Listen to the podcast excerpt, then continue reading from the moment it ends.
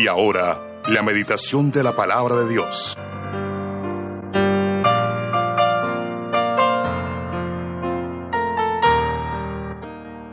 Eh, seguimos hablando de la esperanza en esta mañana y sobre todo pues hablando para aquellos que necesitan una voz de aliento y creo que lo más importante es que la palabra de Dios tiene esa voz de aliento, tiene esa esperanza y Dios no ha dicho la última palabra, así que si acudimos a Él confiadamente, como dice la Biblia, eh, al trono de la gracia hallaremos el oportuno socorro, dice la palabra de Dios. Así que, eh, aunque Él es misericordioso, Él es amplio, no para siempre guardará el enojo, como dice la palabra de Dios. Sin embargo, también la palabra clara que no pasará por alto el pecado de ninguna persona en esta vida. ¿Cómo nos solucionó esa dificultad para podernos acercar a Dios? Creyendo en lo que el mismo Dios cuando se encarnó y se hizo hombre, fue a la cruz del Calvario como el Cordero de Dios, como el Mesías que se sacrificó por todos nosotros. Hoy vamos a tocar el tema decisiones erróneas que destruyen la esperanza. Si hay algo que destruye la esperanza en nuestra vida, son las decisiones mal tomadas. Y a veces no tanto mal tomadas, sino erróneas. Porque puede ser que en algún momento hayamos hecho todo lo que conviene, hayamos orado, hayamos buscado en la palabra, hayamos pedido el consejo al pastor, bueno, hemos buscado la gloria del Señor, buscando su dirección, y llegó un momento en que de pronto las cosas no se dieron porque Dios en su soberana voluntad no quiso que se dieran, aunque pareciera que fueran la voluntad divina. Pero Dios que es soberano y debemos tener en cuenta lo que dijo David, en, sus man, en su mano están mis tiempos. Entonces, cuando yo le entrego mi vida, pues Dios empieza a manejar su soberanía en la vida mía.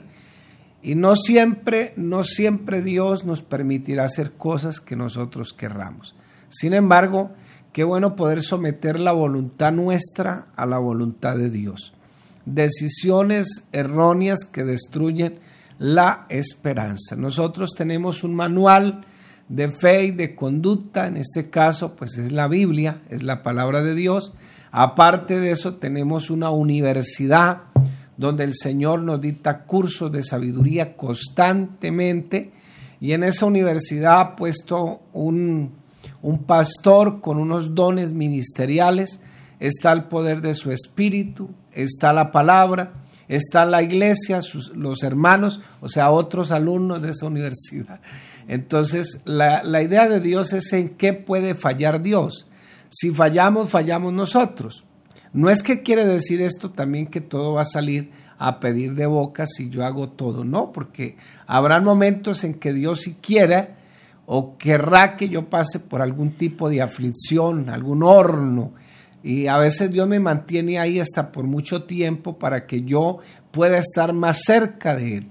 Lástima que no sepamos interpretar esto de esta manera, que Dios sí quiere que estemos un poco más cerca de Él. Deuteronomio 4.9 dice, por tanto guárdate y guarda tu alma con diligencia. La palabra alma debe interpretarse como el ser completo, aquí en este texto. La persona, su voluntad, sus emociones, su conciencia, su razonamiento y guarda tu alma con diligencia, para que no te olvides de las cosas que tus ojos han visto, pero como los ojos no se manejan solos, están conectados al cerebro, a la torre de control, estas camaritas están conectadas al oído y en el caso de los que no tienen esas facultades, pues hay símbolos, hay manera de hacerse entender.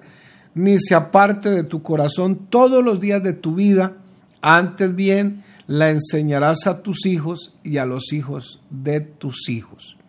Estos son principios de esperanza para nosotros los cristianos, los que le hemos sometido nuestra propia voluntad al Señor. Esas decisiones erróneas que destruyen la esperanza pueden producirse porque no nos hemos capacitado lo suficiente para tomar esas decisiones o a veces no queremos. Aquí el Señor dice que con diligencia, cuida, guarda tu alma con diligencia. Lo mismo dice la palabra, sobre toda cosa guardada, guarda tu corazón, es lo mismo. Es el asiento de la personalidad, es la misma persona, es su ser, es su conciencia, son sus emociones. Y guarda tu alma con diligencia para que no te olvides de las cosas que tus ojos han visto, ni se aparte tu corazón todos los días de tu vida. Antes bien, enséñalas a tus hijos y a los hijos de tus hijos. ¿Qué sucede con nosotros? Por lo general nosotros, de domingo a domingo, hemos olvidado el 75% de lo que aprendemos en la escuela dominical. ¿Qué debemos hacer? Repli please, repli please, como dicen en inglés, repita por favor, repita por favor, repita constantemente. Y una de las cosas que más nos hace olvidar la palabra aprendida es los afanes de esta vida. Los afanes ahogan la palabra. Los afanes de esta vida, esta vida quieren ocultar la palabra. Entonces yo no puedo creer que una persona que venga cada mes, cada tres semanas, cada quince días, pueda recordar muy fácilmente la palabra. Debemos tener un orden de prioridades en ese sentido. Destruyen la esperanza de tener una familia sana, una familia funcional. Eh, aquellos que no quieren seguir el diseño que Dios les ha dejado en su palabra, sino que más bien eligen comportamientos no bíblicos, errores, pecados, que los convierten en personas disfuncionales. Entonces, esa lucha constante con nuestra carne, con el pecado, con esa naturaleza que tenemos. Entonces, esas personas que no eligen vivir para la gloria de Dios, que no eligen la palabra, más bien al contrario, eligen comportamientos que no están en la palabra de Dios. Entonces ellos destruyen toda esperanza para la familia y en vez de lugar o en lugar de ser una buena persona para que todo funcione bien, funciona todo al contrario. Las familias sanas no se dan por casualidad, no señor. Las familias eh, se tornan disfuncionales cuando eh, sus cabezas de hogar no cumplen los roles que Dios les ha exigido y, y no permiten así desarrollar tampoco en los niños lo que tienen que hacer. De pronto el niño está adquiriendo un comportamiento erróneo de sus padres y él cree que eso está correcto y en la mayoría de ocasiones eso se aprende. La mayoría de ocasiones los comportamientos que tiene una persona por lo general se aprenden de los padres. Así que mi hermano, yo creo que el Señor nos ha dejado un modelo bíblico. Así son los roles que tiene usted que desempeñar, de esta manera es que tiene que comportarse, no como yo quiero, sino bíblicamente. Pero muchos no entendemos eso. Y uno a veces los corrige y, usted verá qué problema, que se gana uno. A veces es que hasta se le viene, hasta lo demandan a uno. no, mentira, hermano, hasta allá no llegamos. los hijos de, los hijos de, de familias disfuncionales ven tantos errores, tantos pecados, que crecen en un mundo de desesperanza. Uno encuentra hijos, niños, yo quiero morirme, yo quiero irme de la casa, todo menos mi papá y mi mamá, pues no los están preparando para que vivan una vida madura, una vida eh, que va creciendo en la gracia del Señor. Pero observemos algunas verdades que son el resultado de ignorar a Dios, de ignorar su palabra, de ignorar sus principios, de despreciar la Biblia, o como diría un teólogo, de despreciar la ética cristiana, la ética bíblica en la vida familiar. Miremos los resultados de esas personas. Al fin y al cabo, la misma Biblia dice que de la abundancia del corazón habla la boca. no tienen ninguna esperanza de tener una familia saludable y además desarrollarán una familia llena de conflictos, los padres que creen erróneamente que aunque asisten a la iglesia, asisten al templo, asisten a la congregación, ellos creen que las cosas se dan por inyección automáticamente y no actuarán sabia y no evitarán tampoco la rebelión. ¿Por qué? Porque oran. Es que yo he orado, es que yo lo he pedido, yo me he esperado tres, cuatro años y no ha pasado nada. La gente cree que el Señor es un ser utilitario, que yo oro y Él hace todo lo que a mí se me da la gana. Por el contrario, la Biblia nos enseña que es mi voluntad la que tiene que someterse a la voluntad de Él. Es mi voluntad la que debe aprender a través de la palabra cómo deben ser mis comportamientos. Porque lamentablemente la persona que no madura, por más que se esfuerce, así asista a la iglesia, cante bien, ore bien, la persona así desarrolla incluso un don de manera efectiva, pero si no crece espiritualmente será un inmaduro espiritual. Lamentablemente, en forma natural estamos casi que hechos o, o venimos con eso de fábrica para pecar y para cometer errores. No nacemos como padres, ni en forma automática aprendemos la ética bíblica. No, yo no, no sabía que era ser padre hasta que no tuve hijos. Nadie me dio un manual de cómo hacerlo. Nadie me dio un manual de cómo manejar el matrimonio. Y, a veces creemos que automáticamente aprendemos la ética bíblica. La ética bíblica, ¿qué es? Pues los mandamientos que están en la palabra de Dios. ¿Qué es la moral? La moral es cómo reflejo yo esos mandamientos que están en la palabra de Dios. Nacemos con la capacidad, eso sí es verdad, de traer hijos, porque así nos diseñó el Señor, pero no de criarlos como enseña la Biblia, en disciplina, en amonestación, como lo exige Dios. No tenemos esa capacidad, tenemos que aprenderla.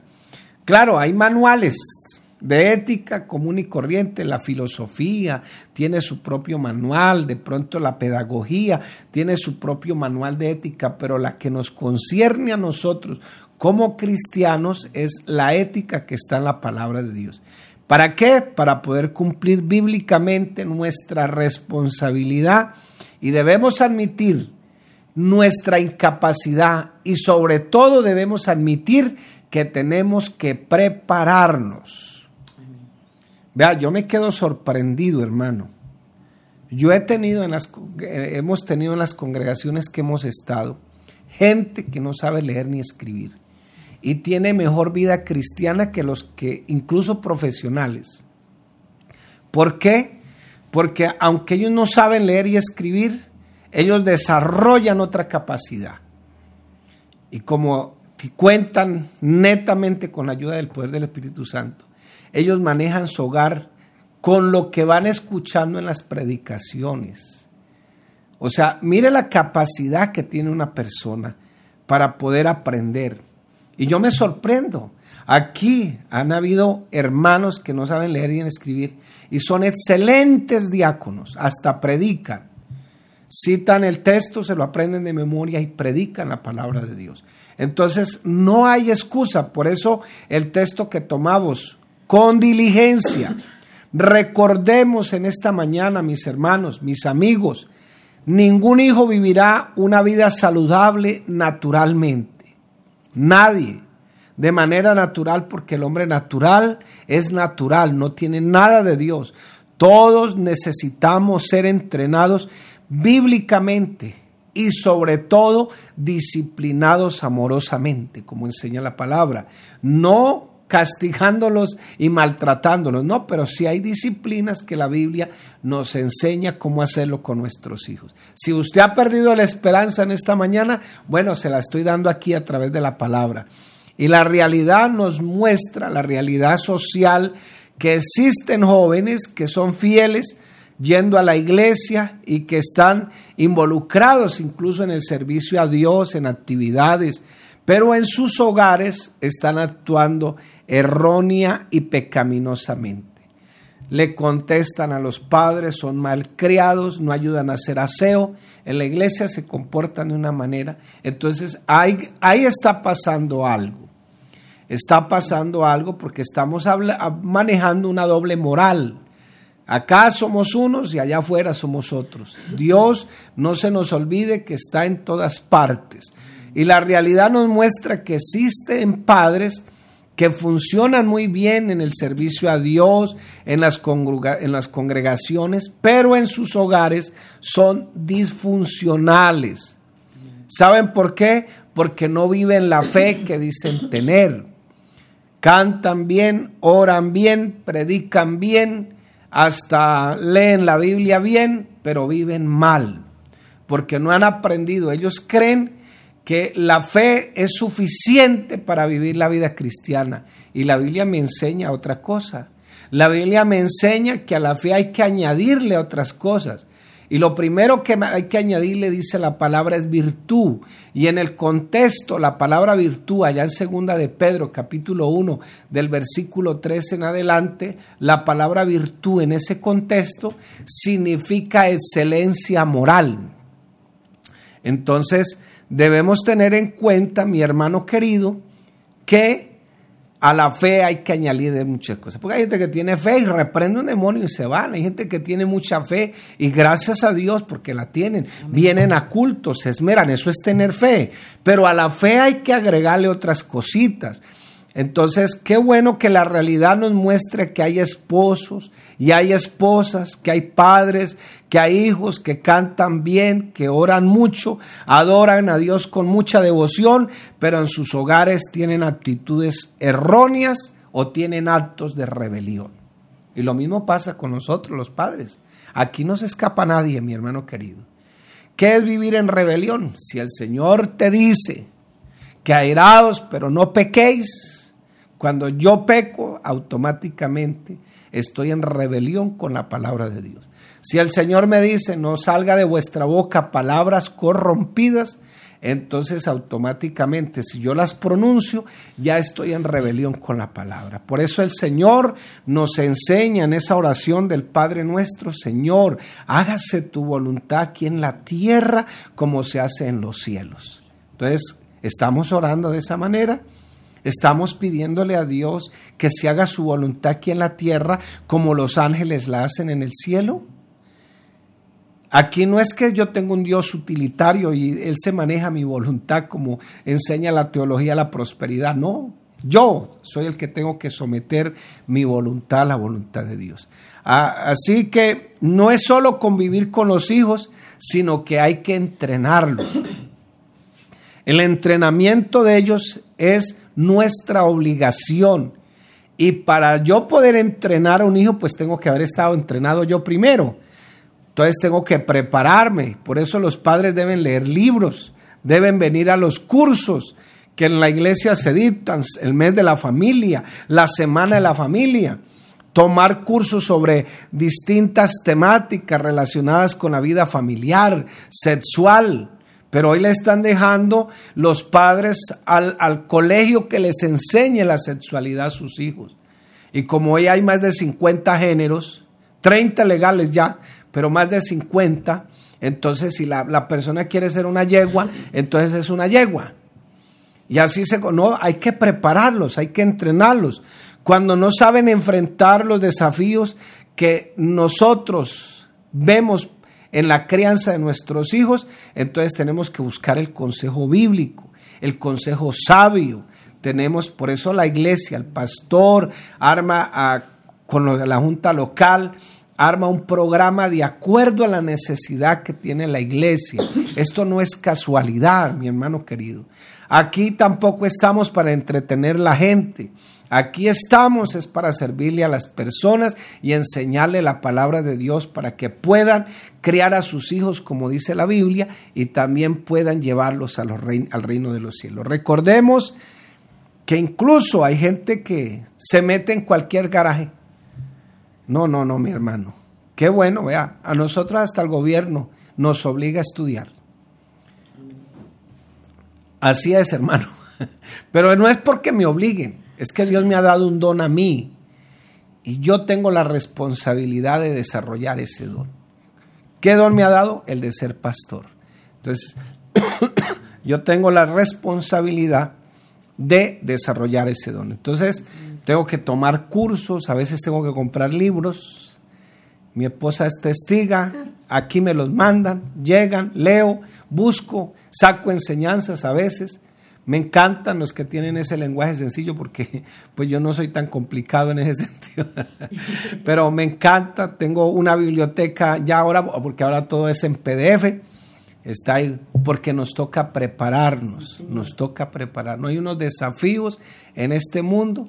Entonces, fíjese que la mayor, hay muchos, con todo el respeto, no somos homofóbicos, pero eh, en los colegios hay muchas personas que han estudiado una carrera profesional como la psicología, la consejería, bueno, una cantidad de carreras que tienen que ver con las humanidades, pero por lo general esas personas, no estoy diciendo que todos, pero sí un porcentaje regular, eh, son personas que eh, tienen gustos por personas del mismo sexo.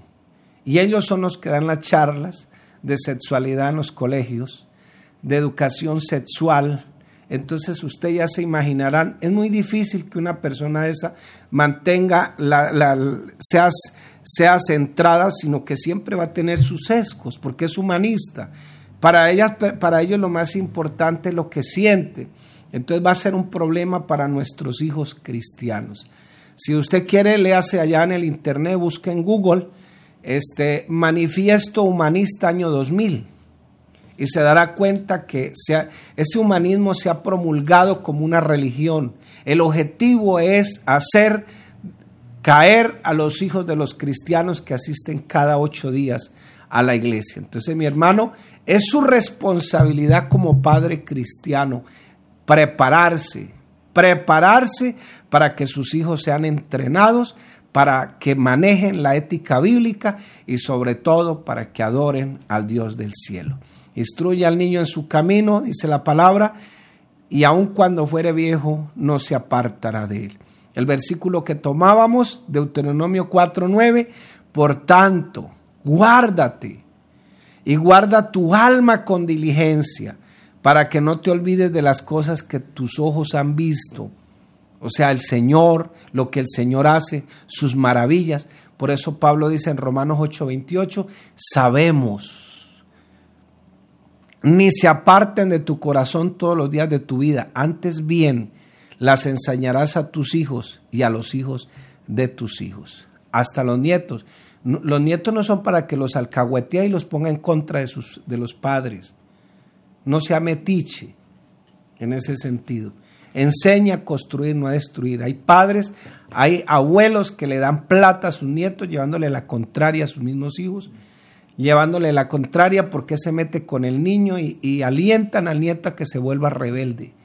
Eso no, son eso no es una vida cristiana de unos abuelos cristianos. Por el contrario, asuma la responsabilidad y dígale, bueno hijo, corríjalo. Hay abuelos aquí, una vez que hicieron la pregunta, cansados de ver cómo los padres toleran lo que los hijos hacen en la casa. ¿Cuál es nuestro compromiso en esta mañana que se nos acabó el tiempo? Señor, me comprometo a tomar las decisiones más sabias para prepararme para ser la persona que tú quieres y ser parte de mi familia como tú ordenas. Amén. Entonces, qué bueno mi hermano que en esta mañana eh, podamos nosotros poder entender que el Señor es lo mejor que nos ha pasado a todos nosotros. El Señor es lo mejor. Dios me los bendiga.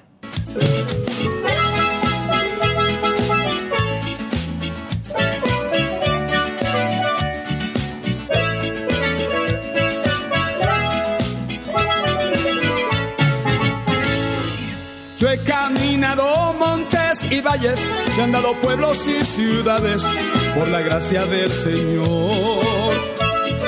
Tengo amigos por doquiera y comparto la experiencia que me ha dado el Señor.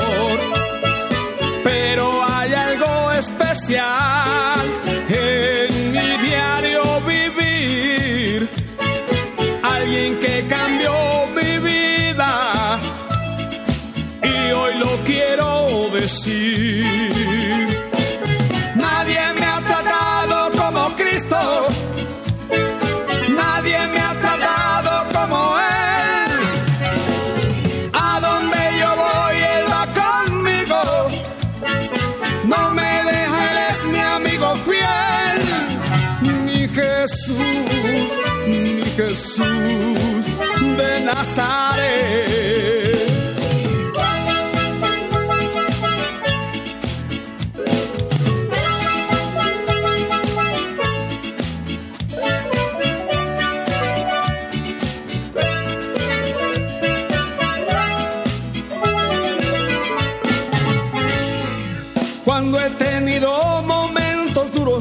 En los que yo he pensado que ya todo se acabó. Cristo ha caminado a mi lado, me ha extendido su mano, me ha tratado con amor. Siempre mi vida consuela cuando me ha visto llorar. Me regala nuevas fuerzas para poder continuar.